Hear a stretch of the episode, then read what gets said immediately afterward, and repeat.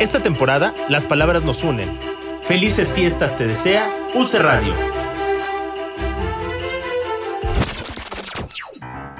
Esto ya está en su mejor punto.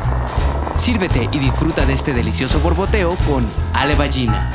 Solo en UC Radio.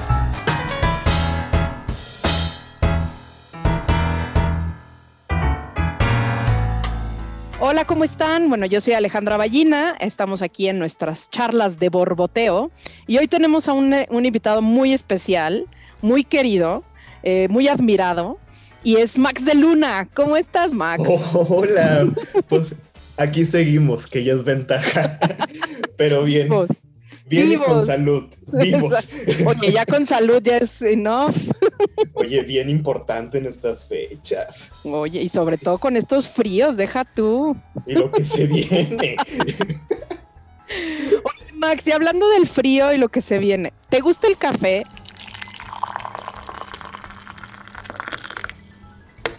Ay, ya, ya, ya te voy a empezar a tirar un poquito el evento porque No importa. soy, no soy tanto de café.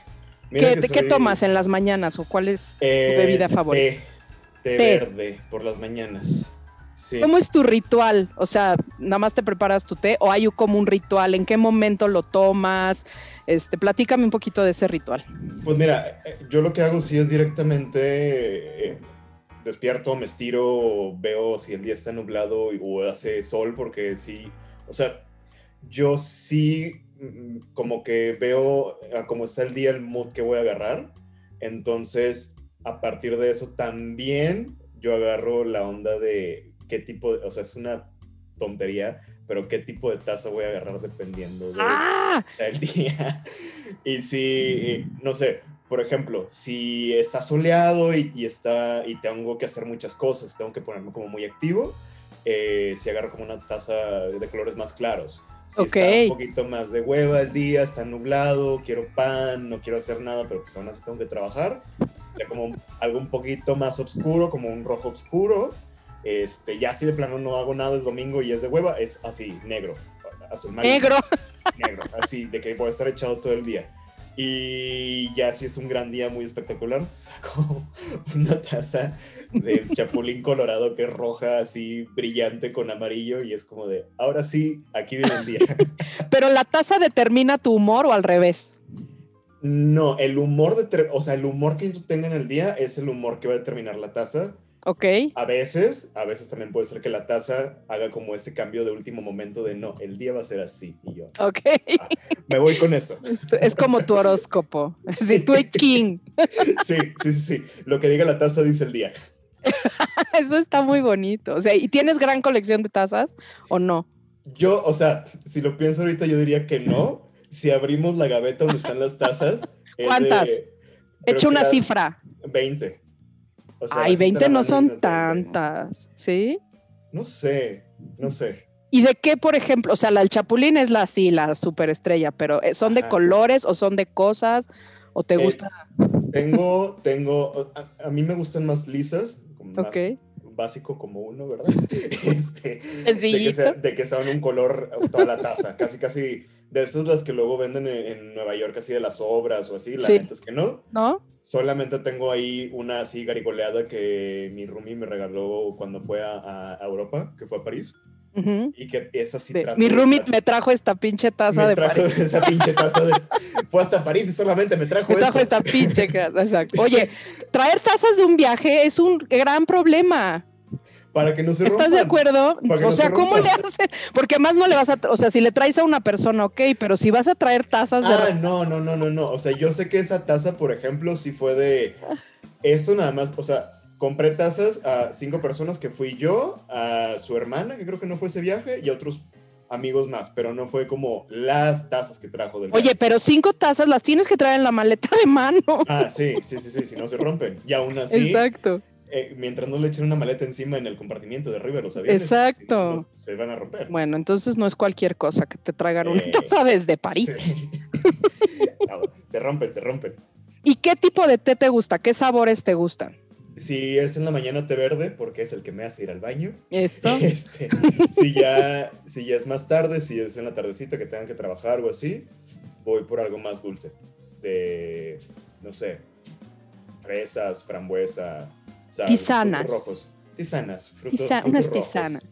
Sí. ¿Y cuál es esa sensación que tienes al primer sorbo de ese líquido que tanto te gusta? O sea, porque hay un ritual de por medio. O sea, ya hiciste el té, ya tuvo su borboteo, porque también el té lo tiene, ¿no? Ya echaste las hierbas o la bolsita o lo que sea a la taza, ya empecé a oler a lo mejor.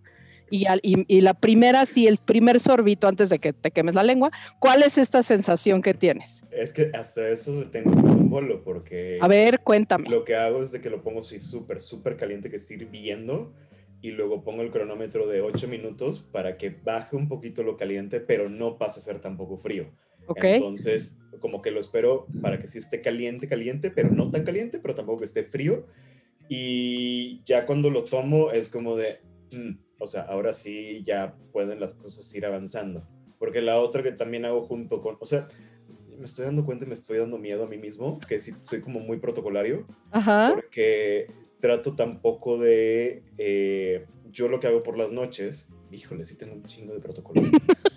lo que hago por las, yo pongo mi teléfono en modo avión, porque desde Ok, alguna sí. temporada que hice de teatro fue de, no puedo vivir con esa cosa de que a las 9 de la mañana o a las 8 de la mañana o el tiempo que yo estoy durmiendo todavía me estén mandando mensajes, entonces bloqueo el teléfono y lo que hago por las mañanas es hasta que tomo el té y ya, que digo, ok, ya vamos despertando, porque sí soy esa tía del té, o sea, sí soy esa persona que me tengo que levantar, si tengo que estar en un lugar a las 10 de la mañana, por ejemplo, me tengo que levantar dos horas antes, a las 8, 7.50, para ir despertando, poner el té, que vaya calentándose, tomarlo y que vaya cayendo el día poco a poco, y hasta que ya voy despertando, hasta que viene este primer sorbo y digo, ya, creo que puedo vivir y creo que el día ya vale, ya vale la pena. este, ya, pues empiezo a desbloquear el teléfono y empiezo ya a hacer como todos los las cosas que me tocan hacer en el día, porque ahora, más que nunca, con esta Claro. época en la que estamos viviendo, híjole, prendo el teléfono y es de... ¿Por qué? ¿Por qué? Mensajes ¿Qué quieren de mí? ¿Qué quieren de mí? déjenme en paz. Déjenme en paz. ¿Y qué Luego- pasa si ese ritual por algo justamente no se da? O sea, si ponte- por ejemplo te tienes que despertar temprano para ir a un llamado o para una lo que sea y ese, Ah, no, ese no, ritual no, no. se da. No, es que ese funciona. ritual se da, es que ese ritual se da.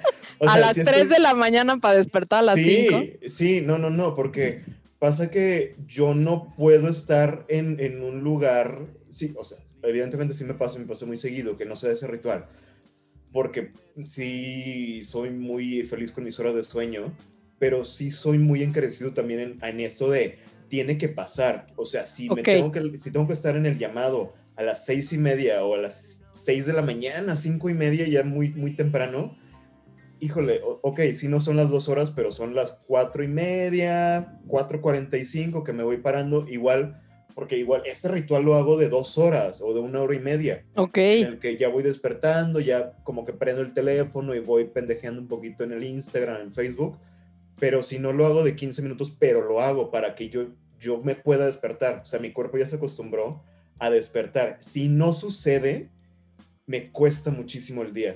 Y si ando un poquito de malas, honestamente. Y de por sí soy de carácter y de un genio de la chingada. Entonces, de, híjole, es que no te ha tocado ese lado. Qué bueno. Pero sí, sí. Te voy a tener tu té así. Sí me cuesta, no, sí me cuesta muchísimo despertar.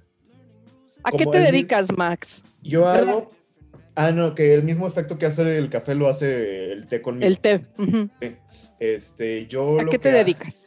Hago muchas cosas, Ale. A Vagina. bueno, en la versión prepandemia y fuera del COVID, en la época AC, yo lo que... Antes de dedico- COVID. antes de COVID, lo que me dedico, o sea, no quiero decir dedicado a hacer porque espero que algún día salgamos de esto, es, eh, yo soy stage manager, productor ejecutivo, eh, director de programa de televisión, si le podemos llamar así, qué bueno que no están viendo mis caras y que todos se queden la voz, este, director de programa de televisión, eh, company manager cuando hay company manager, este, Cuando hay que company. vaya- cuando hay de company y lo que vaya saliendo, o sea, soy una persona de teatro, lo que se viene siendo, y productor audiovisual, por si le llamamos de alguna manera. Eso en época antes de COVID. Ok. Ahora, después de COVID y durante de COVID, es... De, me de, pongo- de. Me pongo muchos sombreros. Eh, el- la cosa ahorita es que tuvimos que salir un poquito al quite para pues, pagar la renta y para no dejar morir el teatro. Entonces, lo que estamos haciendo ahorita es que abrimos una compañía con Alan Flores, que es mi socio, y lo que hacemos... Salud. Saludos a Alan Flores. Y lo que hacemos ahorita es, híjole, lo que vaya requiriendo el proyecto, desde grabar, eh, dirigir, iluminar, eh, conseguir, gestionar las boleteras, gestionar los lugares. Eh, pues ahora sí, productora full, tirándole productor de teatro, pero como productor audiovisual, pero como productor de lo que vayan requiriendo las obras, lo que quieran, ¿qué quieren de mí? ¿Qué quieren de mí? Eso ¿Qué necesita? ¿Qué ¿Qué, qué ocupa?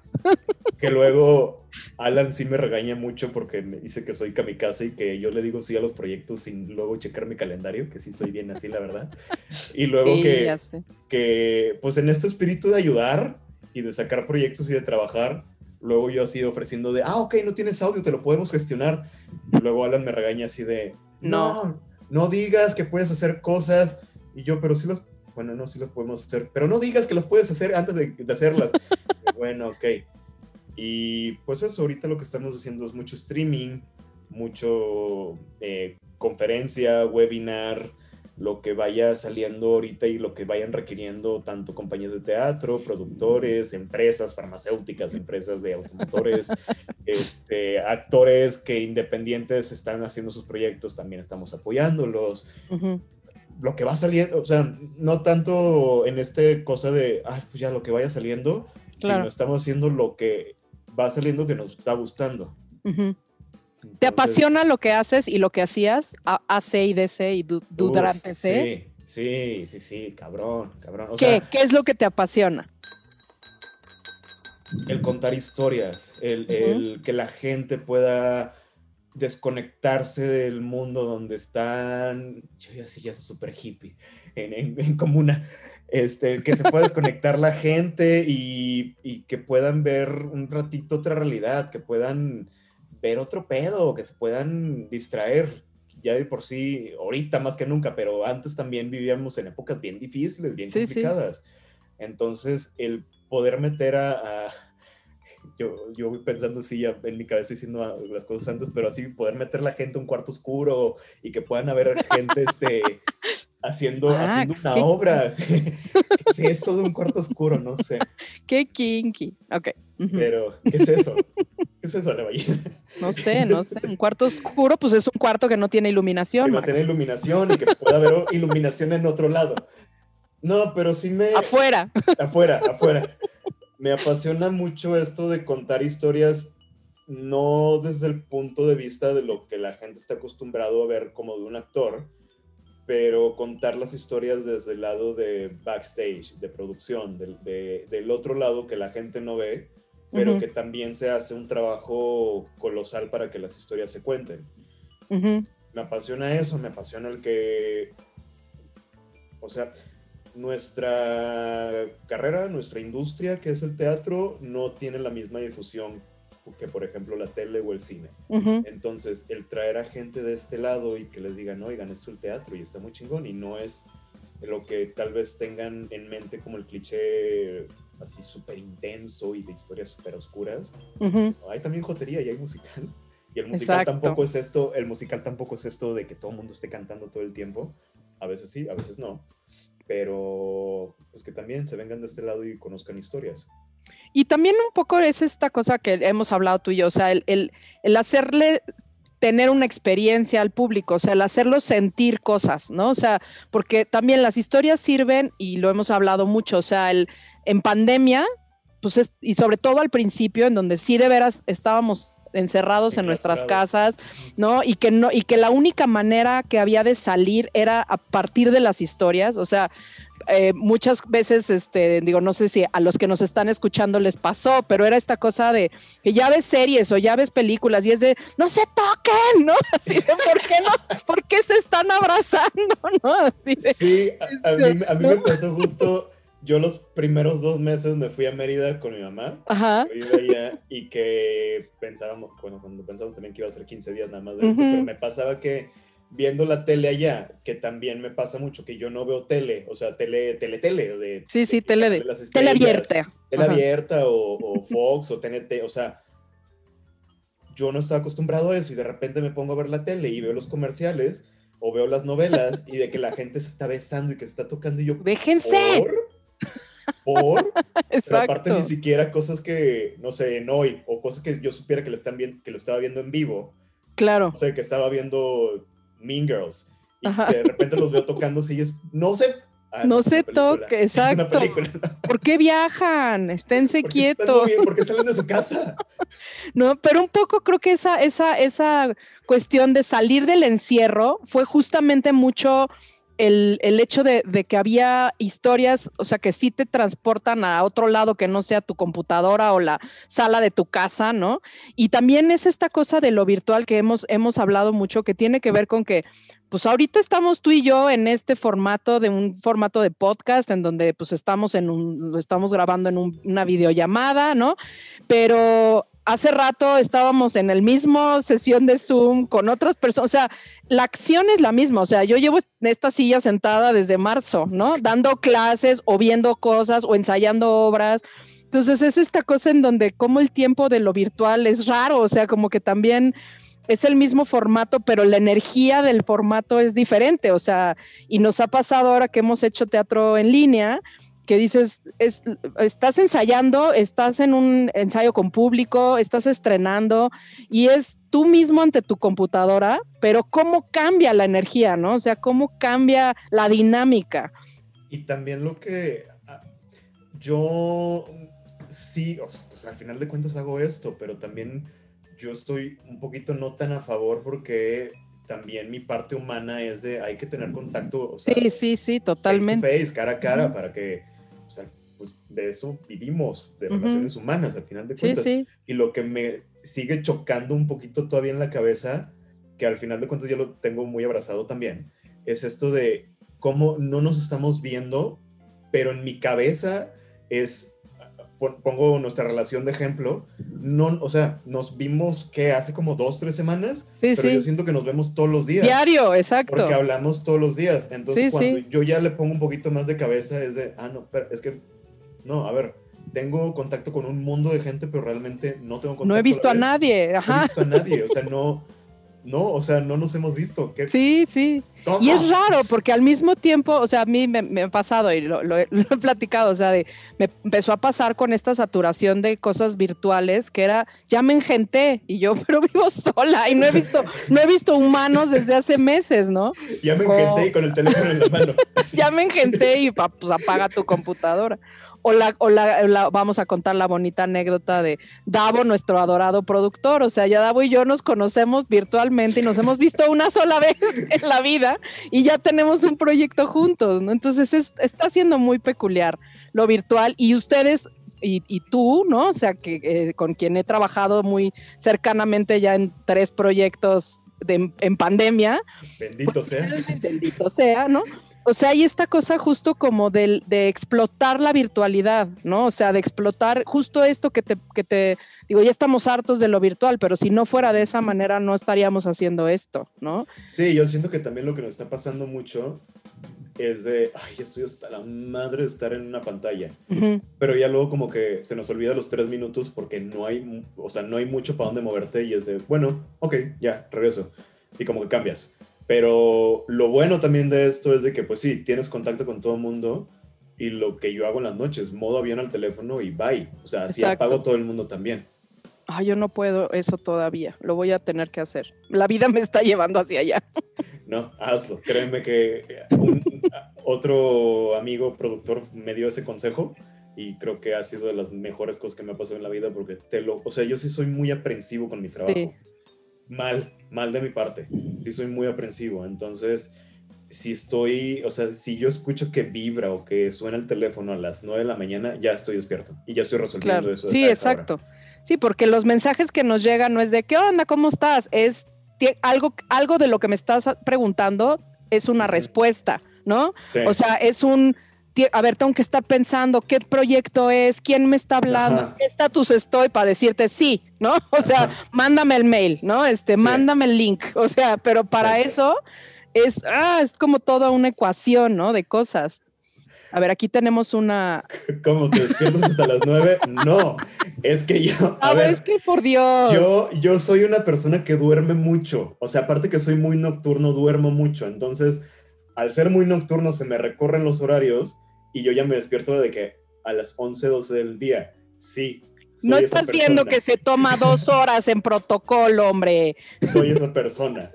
Entonces, pues, y, también me pasa mucho ahorita que me tengo que poner a editar y yo edito en la madrugada, pues porque sé que es la hora que la gente no me va a estar mandando mensajes. Claro. Que yo tampoco voy a estar tan así encima del teléfono de, ah, ya hablaron, no, ok, ah, ok. Entonces, por eso es que yo duermo mucho. Está bien, respetemos sus horarios. Y, por ejemplo, haciendo como esta relación entre tienes que, esta cosa que ahorita te cayó el 20, ¿no? De soy muy protocolario, ¿no? Estas cosas que decías, este, para buscar la temperatura perfecta, el, momento perfecto, eh, de, es todo un ritual para llegar a ese momento en donde tomas tu primer sorbo y dices, ah, así eres con tus proyectos. O sea, esta cosa que dices del, de lo de ser perfeccionista y ser como muy meticuloso, lo relacionas con lo que te apasiona de tu de tu contar historias, por ejemplo? Sí, lo único es que, eh, como sabemos, el teatro es de procesos. Entonces, yo, por ejemplo, sé que el punto cúspide en mi té es a las 8, a las 8 minutos de, lo que, de cuando ya lo saqué, de cuando ya está en la taza y que está hirviendo. Sé que a los 8 minutos ya está en esa temperatura ideal que yo quiero, porque puse, híjoles, estoy muy mal puse el, la porción adecuada dentro de la olla para que se calentara el agua en los minutos. Y yo sé que en el momento de la taza ya está en esa temperatura que yo quiero para los ocho minutos, cuando ya voy a estar, ya está en la temperatura que yo quiero. En el teatro, desgraciadamente, como es muy subjetivo, yo aquí sí en mi taza lo tengo ya medido. Pero el teatro es subjetivo y el teatro también depende, pues mi taza de té depende de mí solo. Claro. Pero el teatro, al final de cuentas, somos un equipo y dependemos de muchas personas. Entonces, puede ser que mi punto cúspide en mi té es a los ocho minutos después de que lo saqué, pero puede ser que el estreno no es el punto cúspide de la obra. Entonces, también he aprendido a soltar un poquito esa parte de que, ok, mi proyecto en el que estoy trabajando o mi, mi vida laboral no está en un punto todavía, entonces vamos a esperar, vamos a esperar y pasa que luego en temporada llegan obras y decimos, ah, ok, ya, o sea, ya nació el bebé, ya, ya, se estrenó, pero no está todavía en su flor de la vida, o sea, tenemos que esperar ese momento. Y también está padre eso, o sea, el esperar y el, llevar un proceso también está chingón, y no solamente en, en, lo laboral, sino como en la vida en, la vida, sí, sí. Luego a veces decimos de, ay, ¿por qué no ha llegado esa persona que me gusta, porque no ha llegado ese proyecto que ya me va a lanzar al estrellato. Y es como, no, o sea, también hay que esperar ese momento de, ah, todavía no ha llegado, pero vamos a intentarle, vamos a pegarle aquí a ver si agarra, vamos, y, vas conociendo gente y, se van haciendo relaciones y todo esto. Pero... Sí, ¿Cuál es ese momento para ti, así como este momento del sorbito del té en un proyecto? Digo, obviamente lo que estás diciendo es que en cada proyecto es, es diferente, pero ¿en qué momentos sientes esa, ese dejillo de, ah, de satisfacción y de placer? O, cuéntanos alguno así que, que tengas. Cuando eh, digas así, yes, o sea, esto se logró. Bueno, así como digamos de que casos de, de éxito, de decir, ah, ya salió.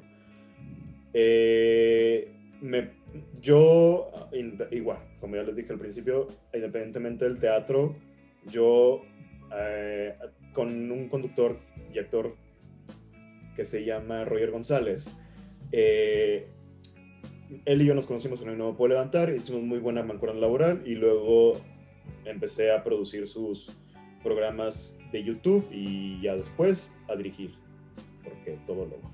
Entonces, ya después de un año que llevaba dirigiendo su primer programa, me pasó, y su primer programa, o sea, a ver, hacemos contenido simple, chistosón, para cagarnos de risa nosotros y para que la gente se cagara de risa. Y al cabo de un año, que yo ya estaba a punto de, yo ya estaba en este mood de, no sé si quiero seguir haciendo esto. Eh, lo mismo, o sea, si hacemos un programa de entretenimiento, pero también estamos contando historias, al final de cuentas. Y mucha de mi, mi, dirección en ese programa se basaba en eso, de, ok, vas a tener a un Omar Chaparro, pero más allá de una entrevista que tú le quieras hacer como se la podría hacer cualquiera en otro lado, ¿qué historias queremos que él nos cuente? Para que el programa también cuente historias. Y llega un punto al año que dije, mm, no sé si quiero seguir aquí, si no y al punto al que voy con la historia de éxito es que me invitaron a un evento de estos así super fresones de influencers y de la madre era de Mercado Libre en Terraza Timberland y entonces de que los cócteles y los canapés y así. Canapera. en canaperas. Eh, iba, yo iba con otro amigo, o sea, era así de que random, iba con otro amigo. Y me pasó que yo aparte, a ver, yo no trabajo por el reconocimiento. Aparte, nuestra chamba no, no se basa en eso. O sea, nuestra chamba es para que no nos reconozcan, al contrario, para que si reconocen a otra persona más que va a ser el actor y está brillando chingón, ahí es donde dices, la chamba se está haciendo. Sí, si tu trabajo se nota, está mal hecho, ¿no? Exacto, porque es, porque algo, está, algo no está sucediendo. Entonces, regresando al punto, pasó que en la fiesta se acercan dos chavas y me dicen, oye, tú eres el del programa de Roger. Y yo, ¿cómo? y es que pasaba también que eh, a veces en algún chistín chistín yo entraba, hacía como algún cameo, mm. pero pues al final de cuentas mi nombre aparecía en los créditos. Y, se me, y eran dos chavos de Guadalajara que eran como parte del corporativo de Mercado Libre. No, es que nosotros este, hacemos mucho contenido digital, entonces también vemos mucho contenido digital. Pero tú sí eres el de, el de Roger González, el, el, show de Roger González. Y yo, pues sí, yo lo dijo. Es que está padrísimo, nos encanta el contenido, nos encanta lo que hacen, es súper ligerito, súper digerible, no sé qué. Y yo, ah, gracias. No, de verdad, no, gracias a ti por el contenido que haces y porque nos, nos has hecho, eh, hicimos un programa con Carla Medina, que para quienes no saben, Roger, Roger González y Carla Medina eran conductores de Disney, que tenían el programa de Zapping Zone. Hicimos un programa especial y que hicimos como el, el reboot de Zapping Zone con los juegos de Zapping Zone, lo hicimos en ese programa así especial en el show de Roger. Y me dice esta chava, es que el, con, con el show ese especial que hicieron de, de Zapping Zone, pues la neta era no me estaba yendo bien en la oficina, acababa de, de cortar con mi novio, este, esta mm. amiga y yo trabajábamos juntos y, como que casualmente nos estaba yendo mal a las dos, pero vimos ese programa y, no, o sea, tuvimos media hora, una hora que duró el programa para sentirnos mejor. Ok. Y yo así de, cerca. Ajá. Qué, qué responsabilidad, ¿no?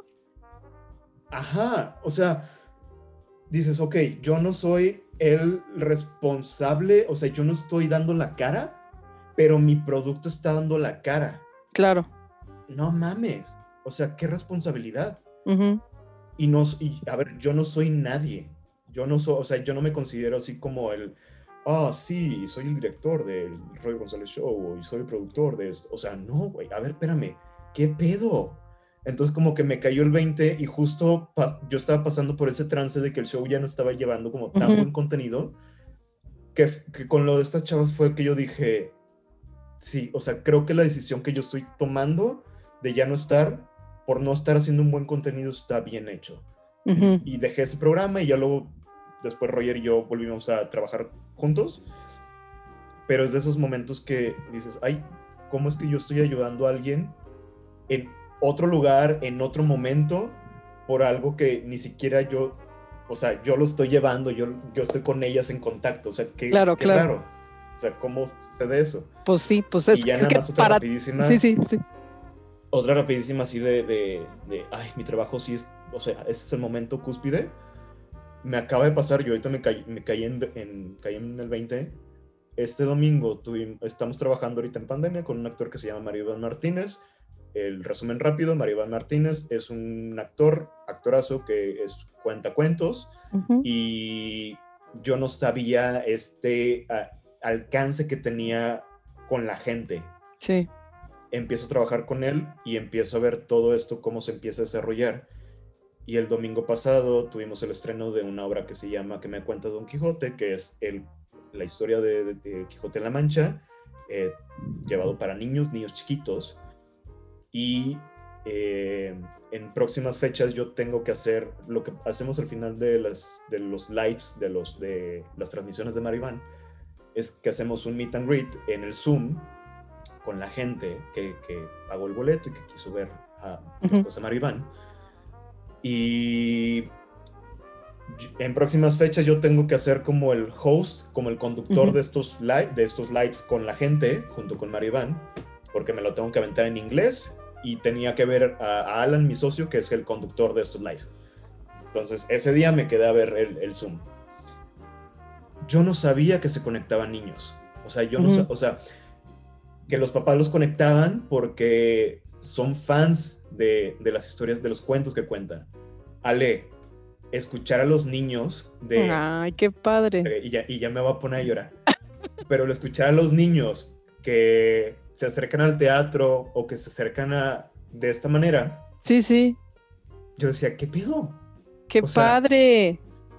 De mi trabajo que yo hago haciendo horas de edición a que lo vean los niños y que lo disfruten y que de, de una cierta manera se están acercando al teatro o a las Sí, historias. sí, sí, sí, sí. ¿Cómo está pasando? Y en pandemia, ¿por? Claro. Es que justo es eso que decíamos, o sea, para ti el trabajo es estar enfrente de una computadora editando un video y está justo este contacto humano, que aunque sea virtual, es el, es el contacto humano con el público, pues es súper poderoso, o sea, cuando tienes una, un retorno de lo que estás haciendo, de lo que estás comunicando, o sea, tener esa, esa retroalimentación está increíble y darte cuenta, ahora sí que tú en tu, en tu compu a las 5 de la mañana acabando de editar, que, los, que sepas que eso lo va a consumir a alguien que le está cambiando la vida de una u otra manera, a lo mejor en ese momento, ¿no? Pero Sí. yo sí creo que, o sea, como de que de niño el hecho de, de construir espectadores desde niños, pues te va a garantizar que esa gente va a seguir viendo, yendo al teatro. O sea, este, si alguien tiene una buena experiencia, la va a querer repetir. Y es lo que él está haciendo. O sea, él tiene abuelos, tiene papás y tiene niños y son generaciones Sí, que él sí, ha sí. trabajado durante años, Años, sí. y que siguen consumiendo su material. Sí, totalmente. Y como dices, no ha parado y ha, y ha seguido encontrando ese nicho, llegándole con otro lenguaje, ¿no? Ahora virtual, porque no puede, o sea, Mario Van tiene muchas obras este, de Cricri, de muchas cosas en donde va la gente al teatro, pero pues si ahorita no se puede eso, pues entonces no nos vamos a quedar parados sin hacerlo. Parado sin ¿no? hacer nada. Sí. ¿En qué momento? Porque ahorita hablabas de esta cosa de, de, mm, que se ha dado un poco circunstancialmente hasta donde estás hoy y saber que lo que estás haciendo tiene estos momentos de, de- de placer, ¿no? O sea, de, de- de realización, realmente decir todo vale la pena. Todo así es por este momento y está fregón, o sea, por ese niño que vio ese cuento y se entusiasmó y esto que te produjo ahorita así, el recordarlo y esa emoción, ya valió la pena, ¿me explico? Sí. ¿En algún momento ubicas que en tu vida, en tu historia de vida, dijiste, me quiero dedicar a esto el resto de mi vida? O sea, esta, esto que nos platicas es un poco como este momento de decir esto vale la pena, pero ubicas algún momento de tu vida en donde dices, me quiero dedicar a esto por siempre? Sí, de hecho el primero que en secundaria, niño de escuela católica en Veracruz, se hacen pastorelas en diciembre y en, tercero de secundaria tocó que teníamos una clase de arte, por decirlo así. Primero de secundaria era pintura, segundo era música y tercero de secundaria era teatro. Eh, era la clase barco, la que nada más como que para rellenar las horas. Todo el salón la tomaba, porque pues era, era obligatorio al final de cuentas. Y quedo de rey Herodes en la pastorela. Sácatelas y luego andas ahí este, evangelizando niños al teatreros. Qué paradoja. Y ya así de, ah, pues bueno, está chingón. Ah, Soy, o sea, a mí me, las materias de teoría me eran, me eran muy buenas, tipo historia, geografía, porque tengo muy buena memoria. para O sea, como para ese tipo de cosas tengo muy buena memoria. Y aprenderme un texto dije, mañana, o sea, Ajá. lo leo y mañana me lo aprendo.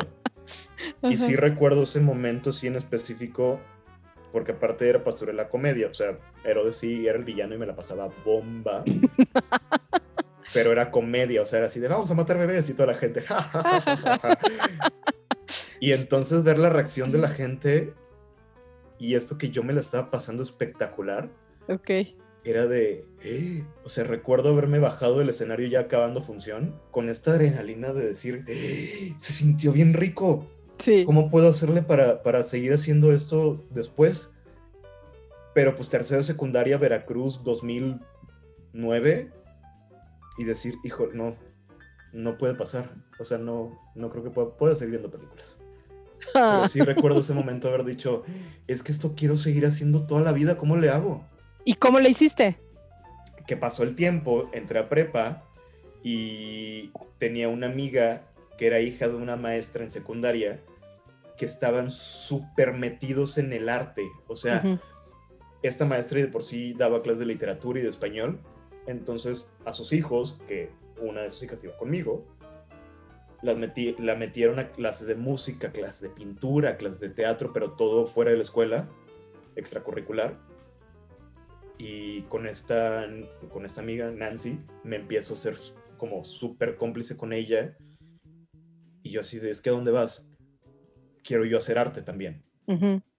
Eh, voy a la Escuela de Bellas Artes de Música. Y yo, vamos a hacer música. Porque también va relacionado con eso. Claro. Corte, aguanté seis meses porque yo no sabía que la música llevaba cuentas y que tenía números y yo no era tan bueno para los números y que el, el tres cuartos y, y el cuarto y octavas y medir y yo no, no, no, o sea, no soy para esto. ¿Dónde está mi piano? Así. ¿Dónde está mi piano? Y luego aprender a tocar guitarra y no, no, no, dije, ¿qué es esto? No.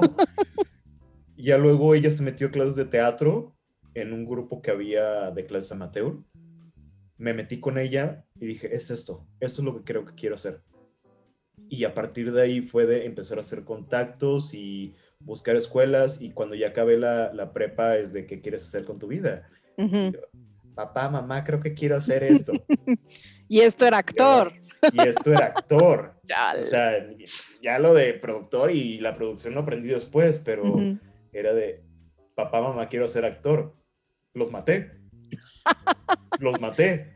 ¿Por o sea, qué? ¿Tu familia qué era? Mi familia sea- son empresarios. En aquella época, mi mamá no estaba tan asustada porque sí lo veía venir. Mi Ajá. papá creía que era un hobby. Ok. Mi mamá... ¿Lo sigue aquel- pensando? Ahorita ya no. Ok, Porque también bueno. tengo todavía una triste historia, los acompaño a ver mi triste historia de todavía hace dos años, que yo ya me estaba yendo regularmente bien, que mi papá se aventó un comentario y nada. Pero mi... Va va a volver a llorar Max ahorita. este, mi mamá era joyera Ok. y mi papá eh, empresario de comida rápida, por decirlo así. Eh, lo que mi papá hizo fue que empezó con un puestito de, de esos de carritos y de esquites y ya luego los volvió tienda a tienda ya formal.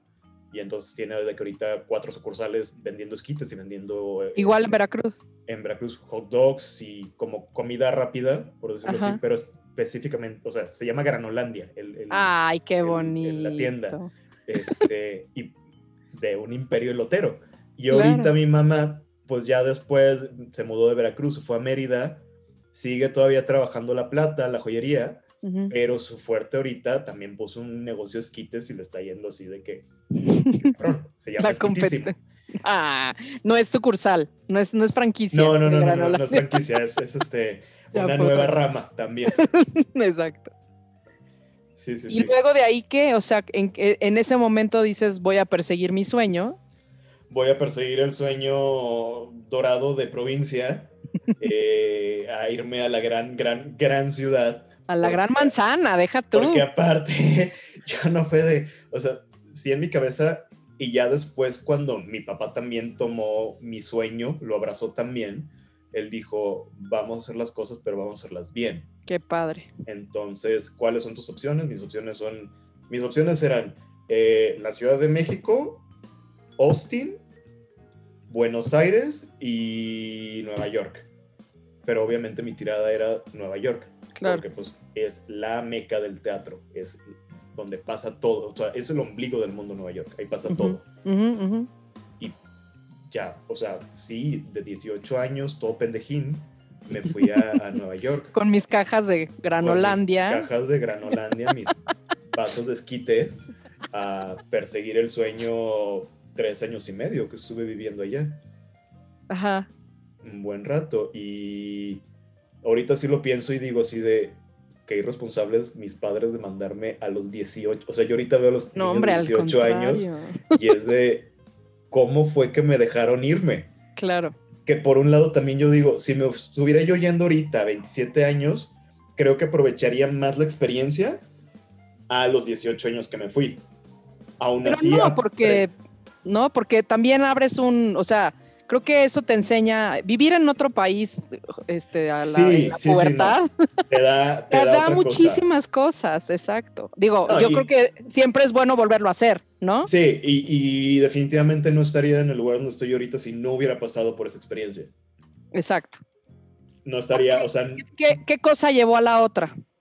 el hecho de que, por ejemplo, en- de entrada el tener la experiencia universitaria ya te da carácter, ya te da un cierto enfoque de vida y te da una disciplina, creo yo. Muchas veces también nos pasa que la universidad, si no utilizamos todos los recursos que aprendimos de to- de todas las materias, tan siquiera sí te da esa formación de persona. claro. Y lo que me pasó fue que eh, cuando regreso a México, pensando que soy el actor que México estaba esperando, porque venía de Nueva York, claro que sí, eh, me doy cuenta que las cosas no son así y que hay Ujú. mucha competencia y que no importa de dónde vengas, no importa de dónde estés formado, eh, va a haber mucha gente mejor que ti, que siempre. O sea, O gente con más suerte o con más palancas o con más lo que sea. o con más lo que sea. Ujú, Y pues sí, o sea, a, a ver, yo estuve en un país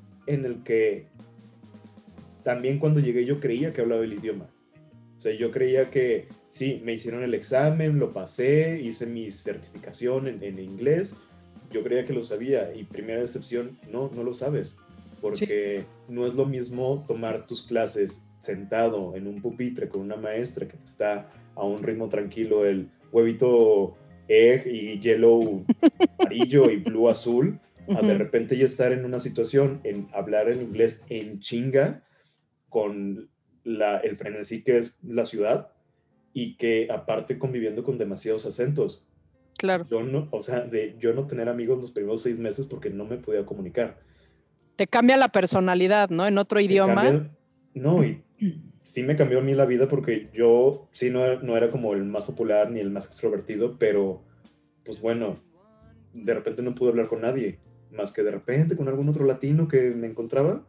Y cuando llego acá a México es de nuevo ese madrazo de decir, no, yo tenía una expectativa de mí y no soy eso que yo esperaba, Claro. ¿y ahora qué? Y de repente resulta ser que sí, como que vuelve a avanzar el barco.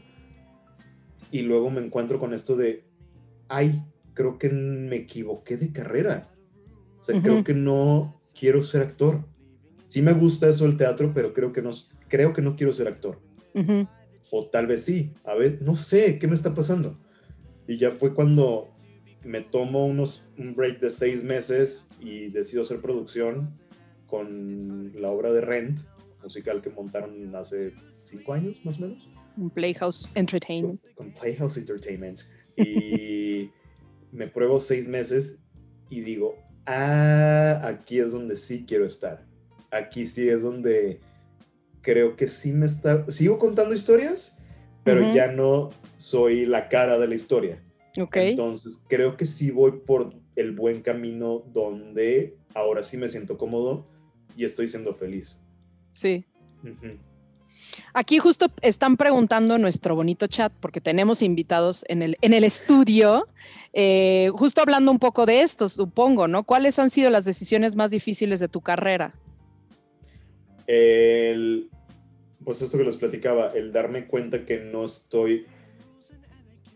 A ver, me pasó que yo decía, yo sí soy bueno, porque hasta eso, o sea, sí me consideraba siendo buen actor, buen actor, y no por mi perspectiva, sino que lo mismo, el teatro es subjetivo, entonces lo que yo piense de mí no es lo que la gente va a estar pensando de mí tampoco, y tal vez lo que una persona piense de mí no va a ser el mismo comentario de otra, pero en mayoría mi percepción de mi actoral sí era buena, entonces yo decía, a ver, ¿qué es lo que voy a hacer? Si, soy, si estoy siendo bueno en esto, pero no me está haciendo feliz, entonces, ¿qué pongo en la balanza? El mi felicidad, mi estabilidad emocional y mental, o esta cosa en la que sí estoy siendo bueno, me, no soy tan feliz, pero que estoy ganando, o sea, si estoy pagando una renta, si estoy pagando mi comida, si estoy pagando todo, ¿qué es lo que más importa? Claro. Afortunadamente, pues bueno, se pudo hacer el, cambio a mi felicidad de persona y, y salieron las cosas. Oh, hasta ahorita podemos contar una historia de éxito, entre comillas. Éxito. Ajá. Este, pero sí el decidir qué camino tomar y si está bien, porque no es una cosa exacta, no son números, que uno más uno es dos. es esperar el tiempo y ver si, si, si pasa. Y pues como carrera también el salirme de mi casa. O sea, el salirme no aquí a cinco horas a la Ciudad de México, al toma un avión de seis horas de la Ciudad de México claro, a claro. Nueva York. claro. Entonces, fue bien complicado porque aparte Veracruz es una burbuja. O sea, todo el mundo nos conocemos, eh, todo el mundo sabemos quién es quién. Yo conocía a todos mis amigos, yo conocía a todas las familias de mis amigos, estaba mi familia todo el tiempo, ellos me llevaban, me traían y de repente salirme de eso al mundo real. Sí, sí. Sí, era pinche complicado. ¿Y qué crees que de tu formación de actor, porque yo siento que las cosas nunca, o sea, sobre todo en esta profesión de producción y de, bueno, en general yo creo que en la vida, nada, nada, nada está de más. O sea, ¿qué, crees que de tu formación de actor te sirve para, para, para el productor y el stage manager y el company manager que eres hoy? Eh, lo que me funciona mucho ahorita es la comunicación. El yo saber eh, o sea, no voy a decir como que me tomo el sombrerito del actor y, como que cambio de personaje para hablar con la gente, sino que sé, como yo he estado en ese lugar, digamos que tengo como esta empatía de saber qué es lo que va a sentir esa persona. Entonces, me, me, pasa mucho que siempre que igual me preguntan qué es lo más complicado de tu chamba, es la gente, o sea, el hablar con la gente, el convivir con la gente. Llegar a acuerdos. el llegar a acuerdos, el, ponerte de, ah, vamos a hacer esto, va.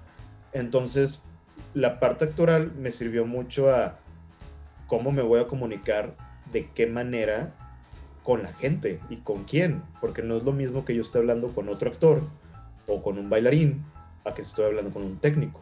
O sea, son cabezas completamente diferentes y mucha parte de lo actoral es como cambia chip, cambia chip, cambia el chip. Así, ese fue un sonido.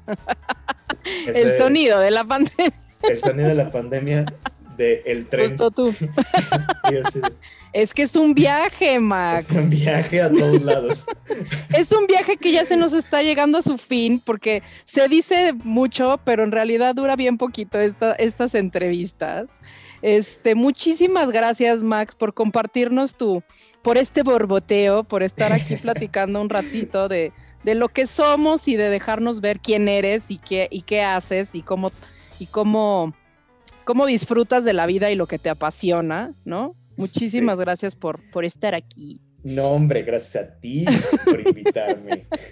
y bueno, a los que nos están escuchando, si quieren ser parte de nuestro público en vivo, síganos en Instagram, ya tenemos un bonito Instagram que es arroba borboteo podcast y también en arroba UC Radio MX. Este, recuerden que el podcast está disponible cada viernes a las 6 de la tarde. O sea, estos programas es un programa grabado, este, que, en el cual ustedes pueden ser parte de nuestro público para que puedan entrevistar. ¿Cómo? ¿No es en vivo? es un falso en vivo que le llaman ahora. ¿Qué? Pues si ustedes quieren ser parte de nuestro, de nuestro público, chequen nuestras redes sociales, estén pendientes para las siguientes entrevistas. Y va a estar em, en Spotify en todas las plataformas para que oigan y oigan cuando quieran esta, este, esta, esta bonita entrevista. ¿Cuáles son tus redes, Max? ¿Dónde te podemos seguir? Eh, estoy en todos lados, en... en todos lados, en literal. todos lados. Cada quien me encuentra como... como puede. No como cuando puede. tengo mi modo avión. No cuando tengo mi modo avión, pero en Instagram, Twitter, Tinder, no es-. Híjole. y cualquier otra red social que me quiera encontrar. Mándenle como- emojis. Estoy como Max-D de dedo Luna. Max Sin guion bajo apóstrofe. Luna. Sin Max, apóstrofe. ah, Todo- guion bajo. Muy bien, Max, pues sigan a. Max. A mí me pueden seguir en Twitter y en Instagram como arroba ale-ballina. Y bueno, pues esténse pendientes del resto de nuestras entrevistas. Esto se pone muy bueno siempre. Y otra vez muchísimas gracias, Max, por estar aquí. Te quiero Gracias muchísimo. por la invitación. Un besote. Muy bien. Este cafecito estuvo buenísimo. Recuerda que tenemos una cita la siguiente semana para una charla más.